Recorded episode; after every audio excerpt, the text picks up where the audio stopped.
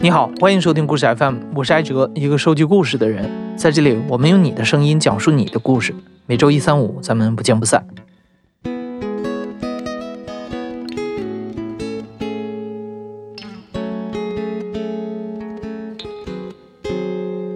看到标题，你应该就知道我们今天要聊的是有关身材焦虑的话题。但我希望你不要因为觉得它老生常谈就关掉。今天的故事，我们想更聚焦一种广泛的焦虑。从青春年少的时候开始，我们就被他人用一种毋庸置疑的口气告诉我们：太胖、太矮、太黑、太不安分、太和周围格格不入。于是，我们通过各种方法不断地改变自己，迎合大多数的审美，跟上大多数的步伐。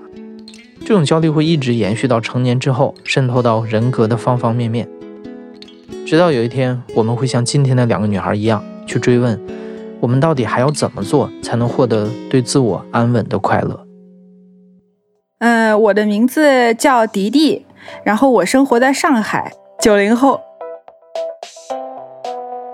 上小学二年级的时候，就是七八岁的时候，那年暑假，当时这个可乐和雪碧这两个牌子也当时跟刚进入中国没多久啊，呃，有一些福利比较好的公司，特别是公务员，因为我爸他是这个在系统里面的，他们会发很多这种雪碧，整整一面墙其实都是可乐和雪碧。爸我妈呢，其实都工作比较忙，就很少待在家里面。那么我没事就会摸一瓶去喝，嗯，结果这个一个暑假过去了，他们居然发现一面墙的可乐和雪碧全都空了。就是在毫无知觉的情况下，其实我一个暑假都没有喝水，就是渴了之后我就是喝这个碳酸饮料，所以就吹气式的长胖。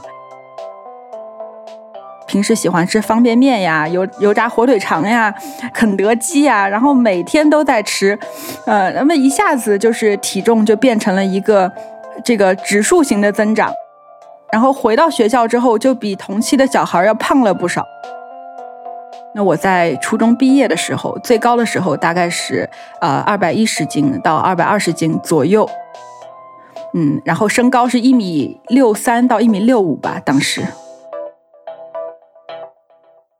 非常胖，整个身体包括四肢还有肚子是非常肥胖的，就是除了脸之外没有一个地方不胖，可能三层都算是好的吧。就当你胖到一个程度的时候，你就是一像一个脸盆扣在前面。当时有有跑那个四百米嘛，还有八百米。然后我是很喜欢衣服的一个人，嗯，从小就比较注重打扮。那么当时我有买一个呃童装吧，好像是米奇的还是迪士尼的一个，它的料子是灯芯绒的，我非常喜欢那条裤子，我每天都穿着。然后结果跑着跑着它就磨破了，因为大腿内侧的肉真的是非常多。那这条裤子我后来又回购了，总共磨破了有三条。呃，可能整个初中时代我都是穿着这同一条裤子，大家都觉得我不讲卫生，其实我有三四条。第一次意识到有这个别人在刻意的嘲笑我，大概是小学三四年级的时候啊，那个时候有一个玩的还不错的男生，然后他大概是开玩笑，然后在外后面就喊黄胖胖，黄胖胖，就是在喊绰号，然后我妈在前面就是推这个车啊带着我，然后他当时我妈就停下来了。我我妈她其实很身材很苗条，她她一米七六，然后一百一百一十斤这样子，一百二十斤。年轻的时候就是模特身材嘛，所以我妈当时就停下来说：“是谁在喊我女儿？”她说：“你给你你你给我过来啊！然后你解释一下，你为什么要这么喊她？”那么小男孩一看就懵了，然后就说：“阿姨对不起，以后再也不这样了。”那我妈后来就跟我说：“如果以后谁直接的这个呃喊你的绰号，你直接给我一巴掌打上去。”那我就记住了这一条。但是当所有的人都开始来嘲笑你的时候，啊，特别是你的心里已经意识到自己跟其他人有不一样的时候，你这种反抗其实是很无力的。你无论是你把别人打一顿，或者是你把这个桌子给掀掉，大家只会觉得你这个人很滑稽。最让我难以忍受的，其实不是对我外表直接的嘲讽，而是他们否定了一些我本身做的非常好的事情。当时我们有一个这个读诗会，就是选了一些语文成绩比较好，然后又有表演型人格的人上去读这个诗歌。我当时是作文是获了这个全国大奖，大家都知道我作文写的非常好，经常得满分那种。那么读这个诗歌其实也很简单，就是有一批这个当时的文艺儿童，穿着这个统一的衣服去给校领导做一个呃六一儿童节的表演。那么我们其实已经排练了快要有半个学期了，然后每天都是在放完学之后，我们去做这个事情。临表演的时候，当时他们说：“哎，中间那个人你出来一下。”当时我就出来了。然后我们的这个语文老师说：“你能不能不参加这次汇演？”我说：“为什么？”他说：“因为觉得这个队形不好看，是你在里面这个队队伍好像不大整齐了。”那当时我觉得，哎，说的好像也没错，没有往那个方向去想。但是我回去跟我母亲说的时候，她非常非常生气，当时拽着我就往学校跑去跟老师理论，啊，老师也争不过她，因为我妈是非常争强好胜的一个人。我我妈就跟我说，还是受到了别人的欺负吧，那以后你需要像我这样，去为自己伸张正义，无论最后。结果如何？你一定需要去争取，因为它是不公平的。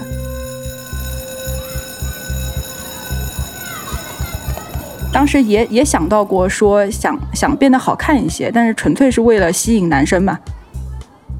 初中的时候，其实有一些美丽的误解吧，比如当时其实全校的男生都认识我，因为就知道这个当时某某班级有一个长得很胖的人。那那我其实当时是有喜欢过大概两两三个男生吧。那么其中有一个男生呢，就是每次看到他的时候，他都对我笑眯眯的，就是感觉啊，我知道你说他点一下头，我当然我当然想哦，肯定是我魅力够大，就是他应该是爱上我了吧，就是有时候会情不自禁的，就是往那个走道去走一下，那么有时候呢，也也会就是给他抛几个媚眼，就过了很久，可能是过了一个学期之后。那有一天，就是他跟几个男生啊骑着自行车，然后从我身边放学路上走过。前面一个男生拍了我一下，我当时心一动，然后脸一红，我心想终于跟我表白了。结果他们说我我认识你，就是那个黄胖胖。我当时心里都要炸了，就是搞半天还是这么一回事儿。当时对男人就产生了一种极其不信任的感觉，我觉得跟你抛了这么长时间媚眼，没想到你跟其他人一样，这也不过是一个凡夫俗子。那怎么办呢？那就不喜欢了呀。迪迪的肥胖并不完全是他自己的原因。据他了解，从太爷爷那一辈开始，他们家里就是村里最胖的人。正是因为这种共同的经历，迪迪的父母并没有刻意关注女儿的体重，他们更希望她能有所成就。中考结束之后，迪迪考上了重点高中，爸妈奖励他可以去欧洲玩。但是，一想到过去三年在学校受到的屈辱，他想改变这个现状。归根到底，不就是因为我胖吗？我当时也查了一些资料，就是说，呃，在十八岁之前减肥是比较容易的。那么你年龄越大，减肥是越来越难。我也很担心自己以后会不会一辈子都跟这个肥胖者上扯上关系。那么我当时就跟父母去协调，我说每天每个星期日，我其实有看一个综艺节目，叫做《早安中国》。当时是呃很多胖子在一起减肥成功，而且有那种三百斤减到这个一百五十斤，把自己的二分之一都给减掉的例子。那我觉得自己也可以。当时一两万吧，然后算是比较贵，但是也跟去欧洲差不多。我说去欧洲这件事情，什么时候都可以去做。而且我认为自己还小，就是还有时间，能不能先把我这个肥给减了？啊，当时我爸妈也很震惊，然后觉得我思想觉悟咋那么高？就是觉得哎，这孩子成绩又好又有思想。呃，他们毫不犹豫的当时把我送到了苏州离家比较近的一个减肥营。迪迪参加的这个减肥营几乎塞满了来自全国年龄在十六到十八岁之间的青少年。他们需要在四十五天的全封闭训练当中重塑自己，而这个过程也并没有什么特别之处，每天就是吃特别少的东西，然后在教练的监督之下，在跑步机上一直跑，一直跑。因为我们是两点一线，就是酒店和健身房你是不能出去的，因为出去怕你什么？怕你偷吃，而且我们在这个苏州。叫石路吧，石路前面是它的一个一个商业区，有很多小吃。如果就是你在外面吃饭，并且被人检举揭发了，那么你会呃，就是吃一个东西被被罚一百块钱，我们是有三千块钱押金在那边的，不大敢随便吃东西，而且要要维护自己的这个付出嘛。你付付了这么多钱，你去减肥，我当然是抱着必胜的决心，而不是说我来偷吃的，对吧？啊。那么之后呢，可能会呃邀请一些专家，然后给你进行一些肥胖危害的普及，你就听他吹吧。对，有一个有一个博士，然后来我们这做讲座，有一个孩子的妈妈，呃，到了我们这边来去观望，当时正好讲的是这个肥胖儿跟身体健康的一些联系，说是如果你超过这个。这个指数超过多少之后，你有极大的可能性你会有内脏脂肪，这冠心病啦、三高啦都会惹上身嘛。这个妈妈呢，她听了就哭了，然后我们都笑了，因为这个小孩他是只有十三岁，两百五十斤，非常非常胖，像一个球一样。他的妈妈就有点像那个维多利亚贝克汉姆，就是干瘦干瘦，像个吉娃娃一样。他妈就可劲在那哭，我们都说阿姨别哭了，你看我们这边一群胖子呢，就是别哭了，真真的我们都没那么伤心。这种高强度的减肥，所有人的体重一直在往下掉。四十五天之后，迪迪一共减掉了四十多斤，出营的体重差不多是一百六十斤。我记得当时我爸我妈也没有来苏州看我。最后一次是我爸开着车到了苏州，他找了一半天没有找到我。这个酒店我是开着门，我就心想他看到我应该会进来。过了半个小时，我我爸都没有找到我，因为当时也没有微信吧。你就是打电话，那我爸后来就很着急，他进来说：“哎呀，这是我的女儿啊！”说我完全没有认出你，他说你的背影就完全不一样了。我当时听了心里就很开心。第一件事情就是买了好多衣服。我当时其实是做到了适者生存，并且把我自己从弱者的角弱者的角色，然后调到了一个强者的角色。我到现在都为当时自豪。因为如果没有当时迈出这一步，或许我现在就和我当时很多同学一样，就在小城市，然后结个婚，生个孩子，啊，没有人知道你是谁，也没有体验过人生百味。如果说这第一次减肥带给迪迪了什么深刻的影响，那就是教会了他不能傻傻的等待别人的同情和鼓励，渴望的东西需要靠自己去争取。我来到一个新的高中，我看这个当时新的班级，大部分人我都不认识，他们不太了解我的情况，所以当时老师问了一句话，他说：“有没有人当过班长？”我举手了。我其实从来没有当过官，我我连小队长都没有当过。我当时举手了。老师说：“你你是嗯当过几年班长？”我说：“从初中开始我就是班长，而且是团支书。”然后老师说：“那你先先当着吧。”他说：“现在班长和团支书都给你了。”我当时想，就这么容易，就就这么轻易的，我就成了一个有权利的人，并且我有有一定的外表。那么当时的感觉是美滋滋。回去立刻跟我妈去汇报，我说：“我现在是班长了。”然后他说：“你怎么当上班长的？”我说：“因为我撒谎了，而且这一招我觉得很管用。”嗯，当时他们也没怎么说我，只是说啊，那你要好好干啊什么的。但是我把这个事儿真的很当一回事儿，就是当你手上有权的时候，你真的是有自信。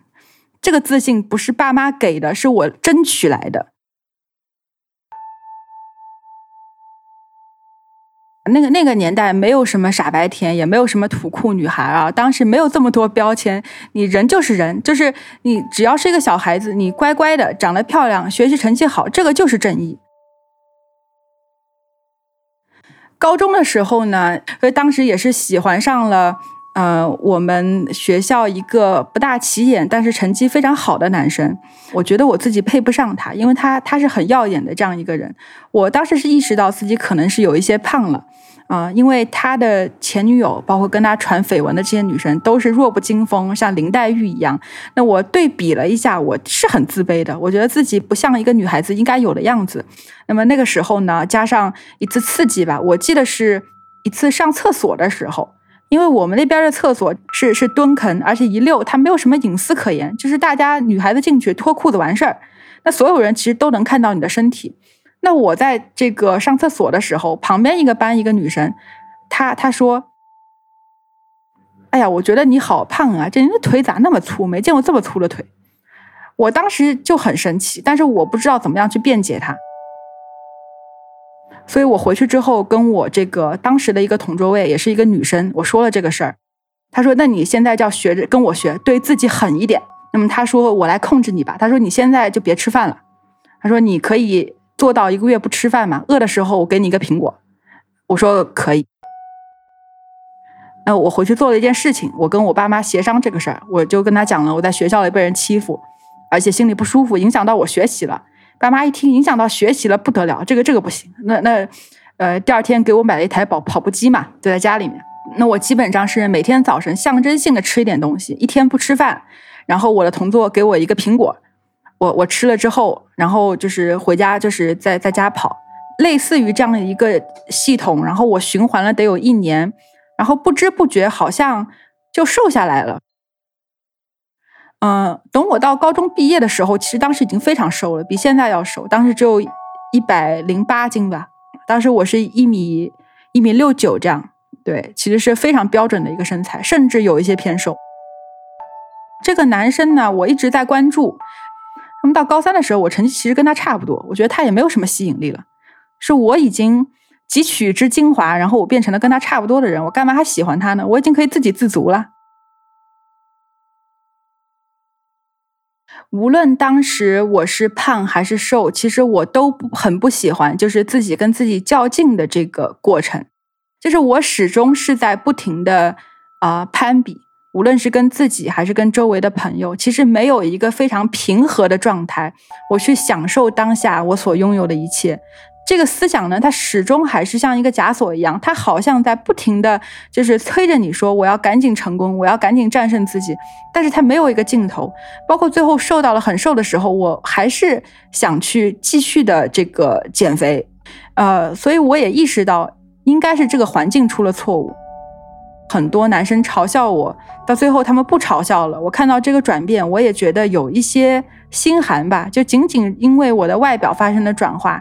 啊！你们就不再给我投以这种非常恶意的眼光，因为他们始终还是这个外表，他还是以瘦为美。那那我不希望这样，所以我很早的时候我就跟我母亲说，我想出国。所以我高中毕业之后立刻出国了，没有一丝犹豫。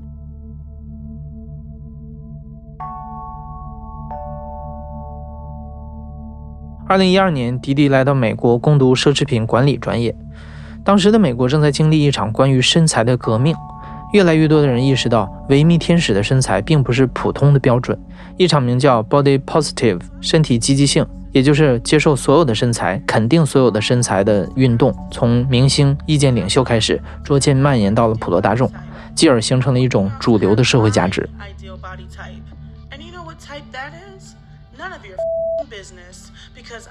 迪迪当时的体重已经变回了一百四十斤。但他获得了前所未有的自信。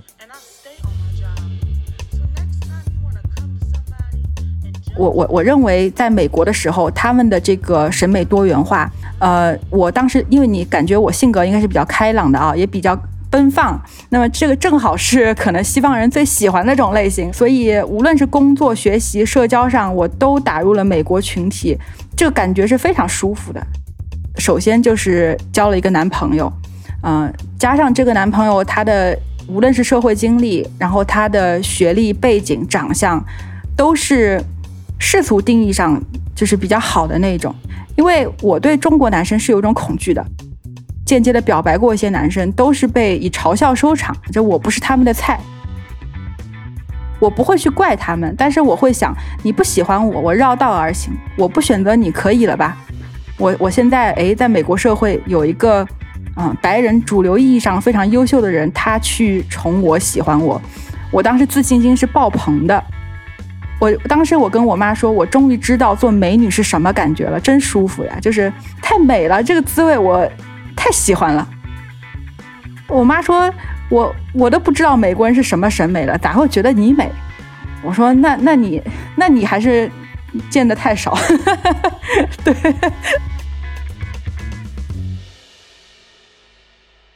二零一六年，迪迪回到中国开展他自己的时尚事业。回到过去的环境中，就意味着他又再次不可阻挡地成为了别人评价的对象。但这一次，他决定不要把定义自己的权利交给别人。因为我现在已经常驻上海，呃，并且在这个东亚的环境里，你知道，就是有时候他还是会有 body shame，然后男性还是可能会说你该减减肥了什么。但是我心里是不屑的，我心里想算什么呀？就是不喜欢我，我就绕道而行。曾经有比你更优秀的人喜欢过我，那我就 OK 了，对吧？证明是你眼光不好，这不是我的问题。所以他给我建立的是，呃，一个长久的信心，它是一个镇定剂。我我算是找到了自己的一个定位，就是我不大适合做符合大众主流呃审美意义上的事情，不喜欢就是呃趋炎附势，不喜欢不喜欢去去符合这个主流的东西。它就像我自己一样，我不符合主流的定义啊，很多人觉得。不知道这个东西为什么好，但是它就是卖的贵。我我就是这样的一个人。体重已经定义不了迪迪，但他也知道自己是个幸运儿，像他一样顺利突围的人还是少数。我是一个医学生，身高一米七六，体重一百零六斤。我们的第二位讲述者叫凡凡，在广州上大学，已经保研到了国内一所顶尖的医学院。上大学的那几年，凡凡在同学们的眼里是一个身材好、学习也好的完美典范。大二专业课考试，大外科他考了全年级第一，考完他就休学了。大家都很奇怪，不就是减肥吗？怎么会闹到这个地步？没有人知道，凡凡和自己打了漫长的一仗。我那个时候就很胖，小学一年级的时候，然后跟我姐就一块儿去学拉丁。我我姐就身材很苗条，打扮的也洋气，老师特别喜欢她站在前面跳，我在后面就一扭一扭的，穿的是露脐装嘛，肚子就凸出来，我在后面扭。那个时候老师好像就有点，我觉得是歧视我的意思。包括后来一块吃饭的时候，大家没有什么梗可以讲了。就拿我小时候的这些来开玩笑，我小姨直接在饭桌上就那样特别丑，手抠着牙，然后肩膀扭来扭去，就那种特别丑陋。我现在想起来还会上火的那种场，就那个场景，他就在学我我小时候跳舞的样子。在座的姥姥呀、大姨、小姨、舅舅全都在那儿笑。现在想，我对小时候的自己没有过评价，我对自己的评价都是来自于身边的人、身边的大人对我的评价。从小，我小姨就说，就说我的腿像小猪腿，然后说到什么谈论谈谈婚论嫁这种事情，说我姐姐将来找一个什么，啊。洋气的什么又高又帅的人结婚，然后说凡凡嘛，到时候就找一个呃胖胖的。首先他说了胖胖的，胖胖的老实的一个男的结婚就行了。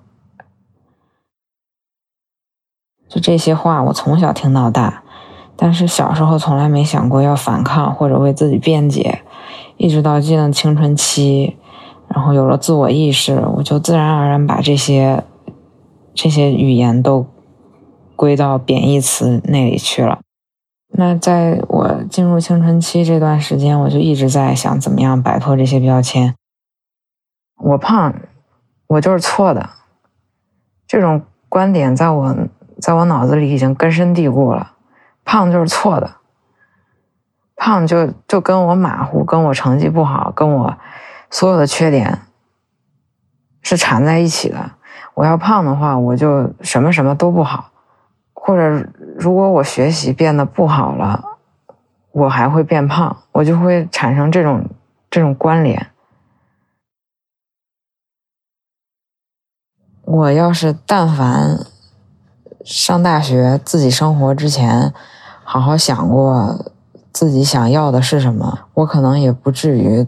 走到这么执着的去减肥、去学习的这个这条路上来，我在自己生活上大学之前，我就想着让家长高兴，让身边的人别因为我呃生气，或者是对我别不满意什么的。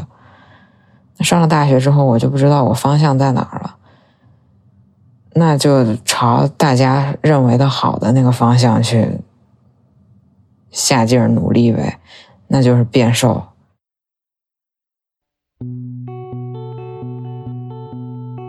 凡凡高考考得很不错，去了南方的一所医学院。进了大学之后，在高强度的学习节奏下，他还给自己制定了严苛的减肥计划。一开始只是戒掉零食，每天跑步。后来他对热量越来越较真儿，钻进了节食的牛角尖里。他每天五点多起床背单词，早饭只喝一杯咖啡和吃两片吐司，中午在食堂吃一两米饭配两个菜，午饭之后一直到睡觉，他都不再吃任何东西了。嗯有一天，我记得是身体太虚弱了，然后早上在食堂，灯都没开，我已经在食堂自己解决掉早饭了。然后食堂阿姨刚拖了地，我直接从二楼一个台阶都没踩，屁股坐着台阶摔倒了，滑下来了，然后尾骨骨折了。就那样，还是照样保持之前的那种那种非人的作息。晚上。饿的不行，我说吃一个西红柿吧，西红柿没啥热量，但是吃西红柿，吃西红柿它再没有热量，它也是也是食物呀。那会不会就就明天我就会肿起来或者怎么样？我就一边想这个问题，吃还是不吃，吃还是不吃，纠结的就在操场上走。结果走了一个小时，走了十几圈就一直在想这一个问题。想到精神崩溃，吃不吃番茄？吃不吃这个番茄？今天晚上能想一个多小时，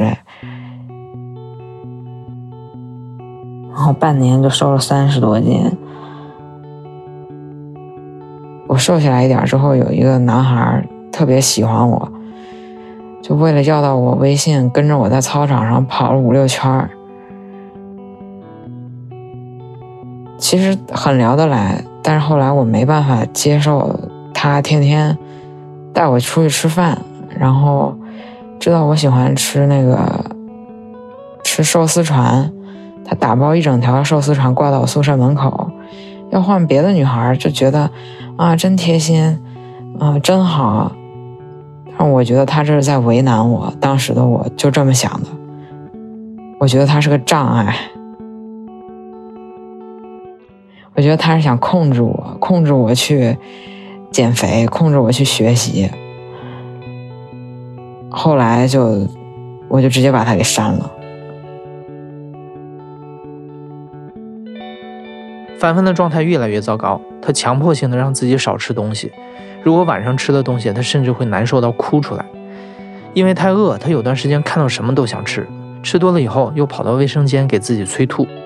他几乎不社交，每天只有学习和减肥两件事情做，精神状态非常差。后来去看心理医生，医生告诉他，他可能有进食障碍。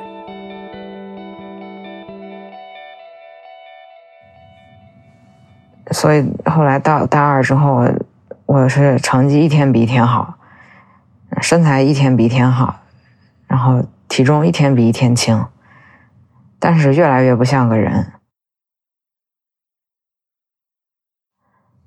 到后来，我从一百四十八斤瘦到九十二斤，完全自己没办法排便，一年半吧，我都是靠吃药上厕所的，血色素低到六十克，就是达到输血指征那种，两条腿肿的就像我我姥姥重度心衰那种一样，前面这个胫骨一按一个坑，半天都起不来那种坑。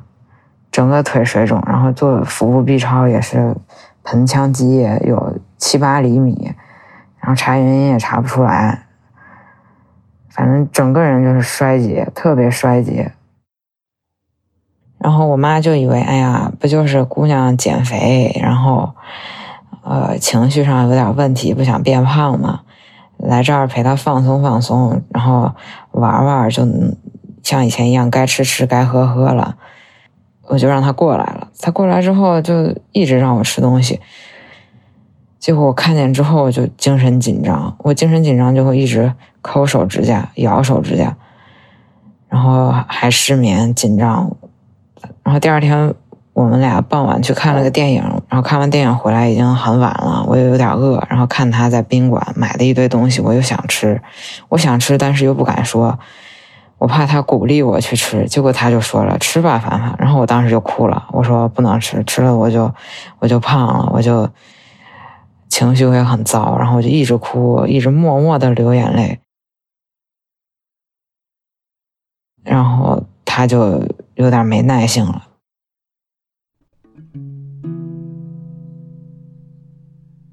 就像他说的：“你哪怕装出来一个正常的样子给妈妈看看也行啊。等妈妈从广州回去了，你爱怎么做怎么做都行。”这是他当时的原话。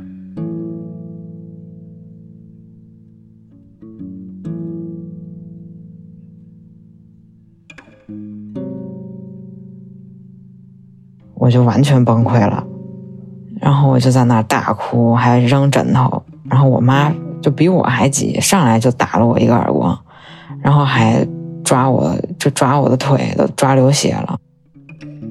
当时我就哭不出来了，我说，我要不然我就别活了吧。然后我妈说，来来来，那那你要不活就都别活了，然后拉着我往窗户旁边走。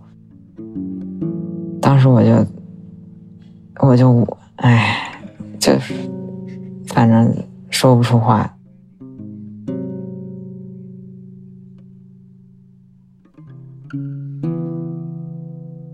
就我妈打完我之后，我就变得很易怒，有一点不好的情绪我就发火，特别大的火。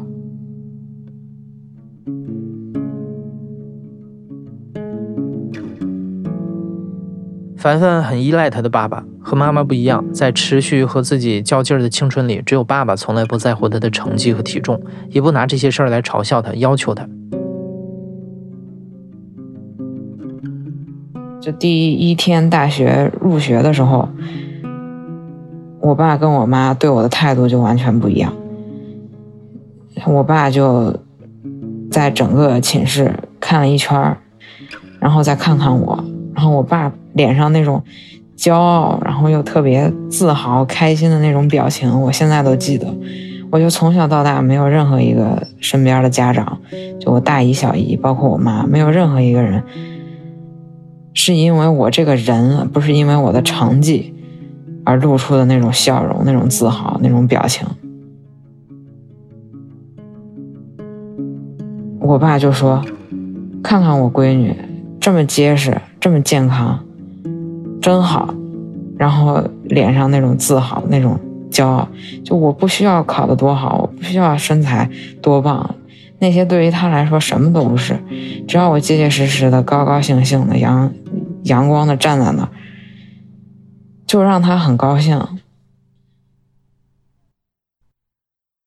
在身体和精神的双重重压之下，凡凡缴械投降，他休学回家了。即使离开了让自己焦虑不安的环境，他还是害怕自己对减肥松懈，然后对一切事情松懈，继而重新变成一个不完美的人。于是，一点点的小事儿都会让凡凡发火。他砸东西、嘶吼、撞墙，他被困在情绪的牢笼里。但他宁愿伤害自己，也不愿意伤害最爱的爸爸。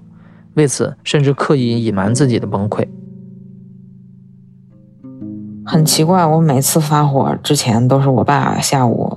下班五六点到家之前的半个小时，然后我妈就就是那种好事者心态吧，她说：“你别动，待会儿你爸回来了，看他怎么说。”然后我又不想让我爸看见那一地乱七八糟的东西，我想不想让他知道我今天情绪不好，所以我就发完火，我还撞墙那个时候。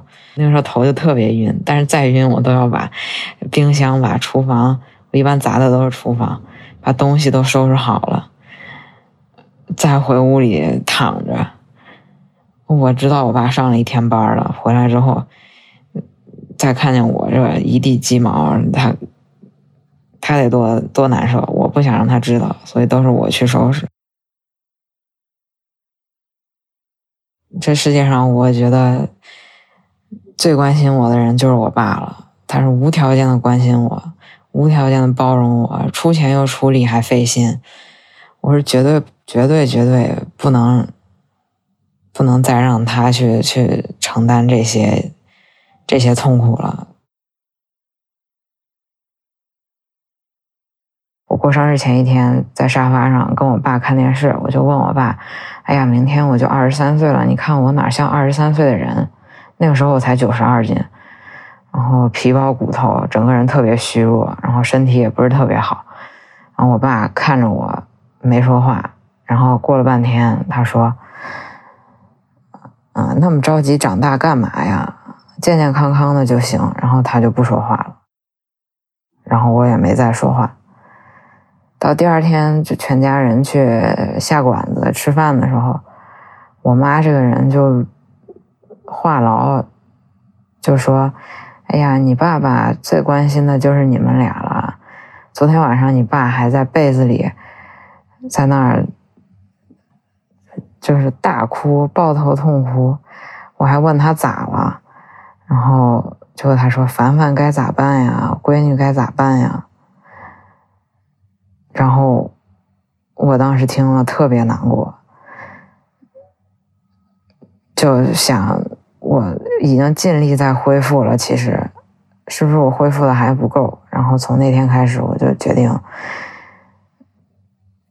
不行，再逼自己一把，再把自己放得开一点，就脑子里努力去解开减肥和学习，还有。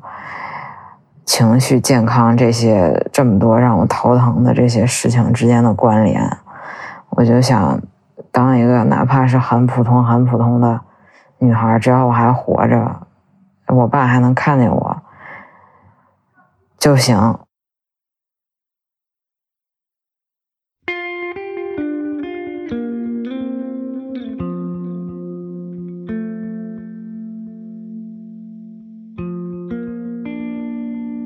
有个心理老师说的话就很，我到现在都记得，对我来说是挺重要的一句话。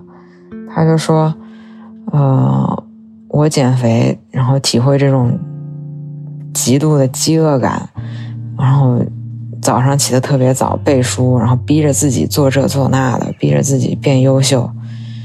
他是觉得我在靠这种痛苦的感觉去避免自己。”触碰一个问题，就是我到底是什么是什么样的一个人？我我到底想让自己成为什么样的人？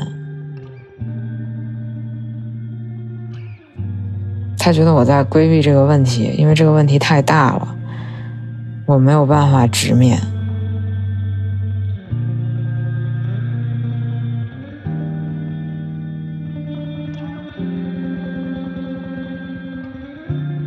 休学结束的时候，凡凡为了纪念新生活的开始，他很有仪式感的专门去纹了身。纹身图案刺在他左手臂内侧靠近心脏的地方，是法语的“阿累”，意思是去做。只要能在安全的前提下让自己感觉快乐，他就选择放开去做。他想要找到自己。人生最后一次减肥，一定要看一下我是如何用一年时间从一百七减到一百一，并成功将体重稳定在五十二公斤，半年没有从一百四十斤减到九十三斤是花了一年的时间。我特别特别懒，没有毅力，不喜欢运动，极其不喜欢运动。我不能保证我用过的所有方法都是非常非常健康的，大家就抱着一种我减肥会不会得暴食症、厌食症啊？会不会姨妈不来啊？但是你还是现在不要开始减肥了，因为你根本没有下定决心减肥。